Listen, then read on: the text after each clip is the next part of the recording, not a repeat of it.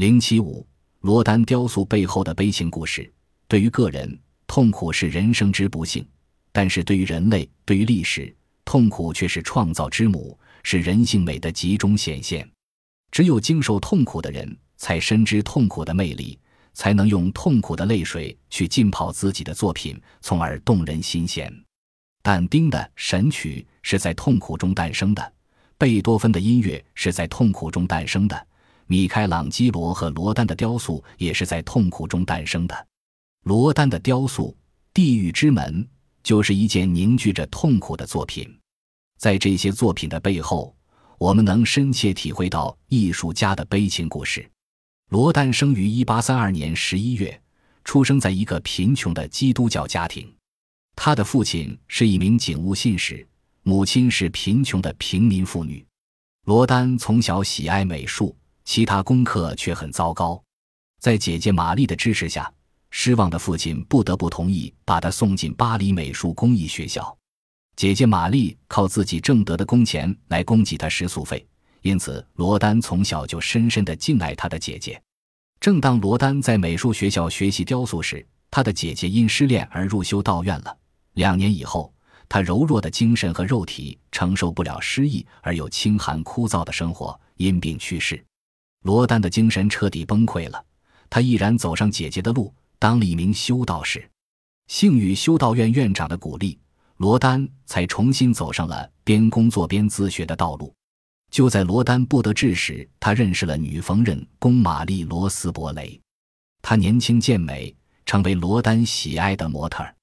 很快，他们就同居并有了孩子。罗丹不是凭着爱情，而是凭着年轻人的热情冲动组织了这个家庭。罗斯是善良的，可是他不理解罗丹和他的艺术。一八八零年，罗丹接受了法国政府的一个重大委托，为当时即将动工建造的法国装饰美术馆的青铜大门做装饰雕刻，这就是有名的地狱之门。在此期间，罗丹爱上了前来向他求教的女雕刻家卡穆克洛戴尔。她比罗丹小二十四岁，年轻、漂亮，才华横溢。在未认识罗丹之前，卡穆雕塑作品的风格就酷似罗丹，他们好像命中注定在彼此寻找，所以一见钟情。卡穆热爱和崇拜罗丹，在陪伴罗丹的十五年时间中，他为罗丹当助手和模特，经常参与罗丹的创作，曾给罗丹提出过许多很有价值的意见。罗丹的雕塑作品《思》就是以卡穆为模特创作的。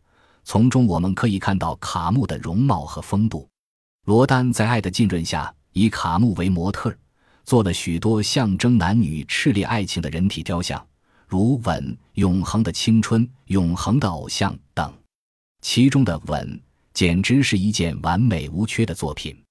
古往今来，还没有哪一个雕刻家敢于这样赤裸裸地、直截了当地描写男女的肉体之爱。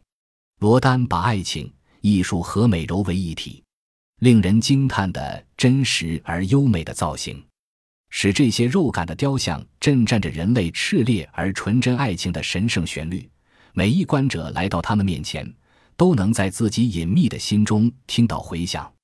爱情本就是世间万古不朽的永恒主题，在爱情中选取什么样的情节更感人，更能说明问题呢？这绝非学究艺术家或伦理艺术家所能解答和揭示的，而罗丹做到了。可以说，这幅作品是罗丹和卡穆爱情的真实写照。卡穆深爱着罗丹，梦寐以求的想和罗丹结婚。但是，罗丹和罗斯虽然只是同居而没有婚姻的法律约束，他却不忍心抛弃他。他们曾经共患难。他一直用家庭妇女的劳碌来照顾这个除雕刻外什么也无暇顾及的人。罗丹处在一种无法解脱的矛盾之中，他逃避最后的解决，因为在他看来，除去为了艺术的创作可以无坚不摧外，人生的一切都是一团不可解的乱麻。卡穆为此痛苦的精神错乱，住进了疯人院。这是多么悲惨的一场爱情故事啊！这样，我们就不难理解为什么像《吻》这样动人的爱情画面会出现在《地狱之门》雕塑中了。这是罗丹感到内疚，然而无法挽回的矛盾心理的反应，也表达了罗丹那永无答案的痛苦思索。爱是人类欲望的一种表现，人的罪恶由不可克服的欲望而来，而欲望是由于人类对光明与欢乐的追求而来。因此，人类的欲望就是罪恶的元首，人类的欢乐就是导向罪恶的途径，而人类的痛苦就是注定不可抗拒的、永无完结的。罗丹与卡穆的爱情对罗丹来说是幸福的，也是痛苦的。他永远也摆脱不了内疚与懊悔。卡穆是个悲剧性的人物，他认识罗丹是他艺术人生的幸运，而正因为他认识了罗丹，注定了他生活上的悲剧。他是一个生活在爱情煎熬中的人，这种煎熬让他永远的垮掉了。一九一七年一月二十九日，在与罗斯同居五十余年后，罗丹和他举行了婚礼。当时正值第一次世界大战，物资紧缺。在严寒中无煤取暖，两周后，为罗丹鞠躬尽瘁的罗斯冻死了。罗丹深受刺激，同年十一月十八日，罗丹去世。卡穆继续他的余生，直到一九四三年去世。人们在欣赏罗丹的雕塑时，一定要记住雕塑背后的悲剧人物卡木。正是他火一般的爱情，给罗丹以创作的激情；正是他睿智的观察力，使罗丹的雕塑更加完美。他是罗丹生活的一部分，也是罗丹雕塑的一部分。